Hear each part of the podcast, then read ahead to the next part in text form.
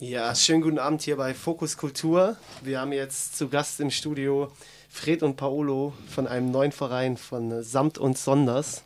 Hallo. Schönen guten Abend. Hallo. Schön, dass ihr da seid.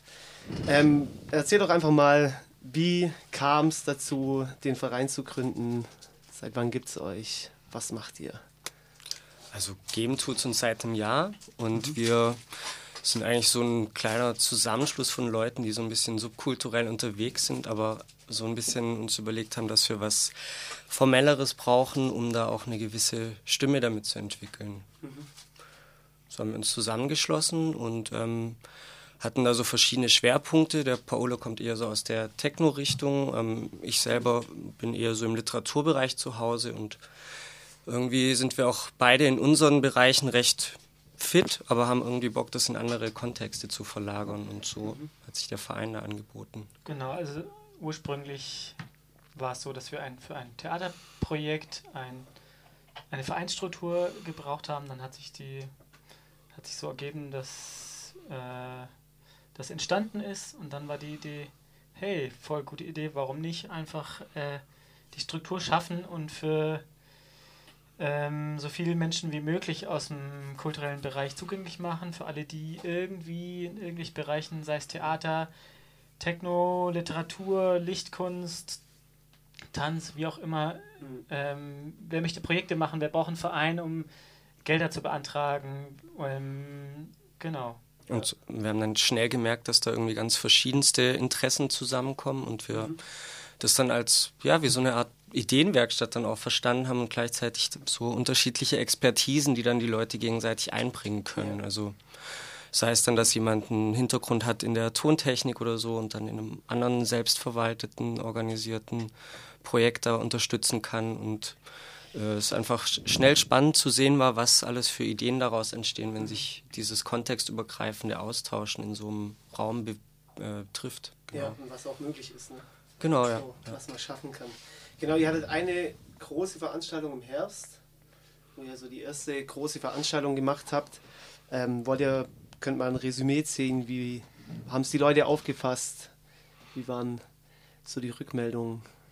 zu der Veranstaltung? Also, ähm, die war ursprünglich, also wir wollten schon was mit einer coolen Sache starten, aber das hat sich dann schon nochmal ganz schön verselbstständigt und wurde dann ja wirklich so, ja, eigentlich zu einem fast zweitägigen Festival oder anderthalb, mhm. muss man sagen. Und ähm, das war so, dass wir da wirklich dann auch, genau wie ich es eben so geschildert habe, wir hatten dann so wie so ein Booking quasi untereinander aufgeteilt, dass dann bei äh, der Clara und bei mir so viel im Literaturbereich lag mhm. und wir da versucht haben, dem Ganzen auch so eine inhaltliche Schärfung zu geben. Also das Festival hatte den Titel Auf sie mit Idyll und hatte das Thema, dass irgendwie der Rückzug ins Private ähm, für uns ein Kritikpunkt ist und dass es auch viel damit zu tun hat, dass städtische Räume rar sind und so die Möglichkeiten irgendwie verloren gehen, sich auch auswärts zu treffen und was auf die Beine zu stellen ja, und so haben wir dann ähm, uns so zusammengefunden und äh, da auch wirklich viele Experimente direkt live ausprobiert. Und ich weiß nicht,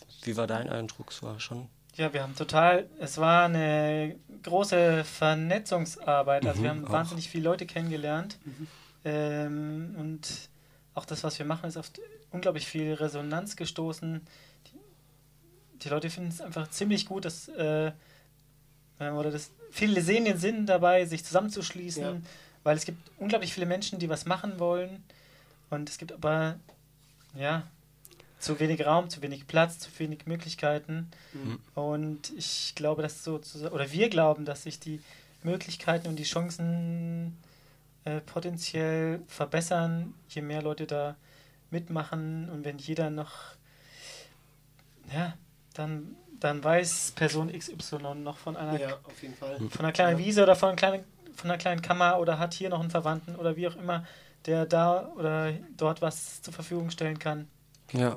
Also es regt ja auch, es regt ja auch Leute an, um etwas dann zu tun. Also oft ja. sitzen die Leute ja auch zu Hause und wollen unbedingt was machen und letztendlich so eine Veranstaltung oder so ein Verein schafft ja dann auch, dass Leute rauskommen, sich vernetzen und darüber hinaus Sachen gestalten. Und also gerade so ein zentraler Gedanke ist neben dem Vernetzen im subkulturellen Bereich auch dieses neue Dinge so neu ja, ist ja alles schon mal da gewesen, wahrscheinlich aber eben Literatur und Techno ist so ein Schlagwortpaar, mhm. wo wir dann sagen, das haben wir jetzt da zusammengebracht.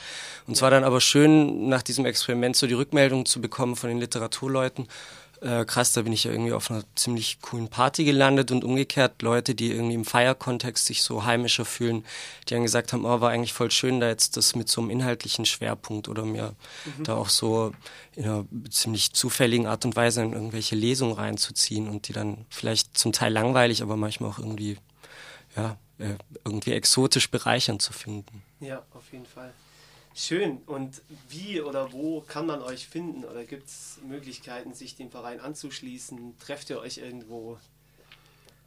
Also wir äh, sind froh über, über alle, die Lust haben, sich einzubringen und sind dann auch nicht irgendwie mit alteingesessen und neu, sondern haben eigentlich Bock, dass das so weitestgehend ohne Hierarchien, idealerweise im Konsens läuft. Mhm. Also so ist, wäre, würde ich unsere Arbeitsweise ähm, vorstellen. Und einen fixen Treffpunkt, den haben wir noch nicht. Wir sind mal in der, mal in jener Bar und ähm, haben aber vor allem eine kleine Facebook-Seite, wo man dann uns anschreiben kann und dann Teil unseres Newsletters werden kann. Und da informieren wir über Veranstaltungen, falls man einfach da Bescheid wissen will, aber eben auch über unsere Treffen, die im Schnitt, würde ich sagen, ein bis vielleicht sogar zweimal im Monat, je nach Phase, je nachdem, was ansteht, stattfinden.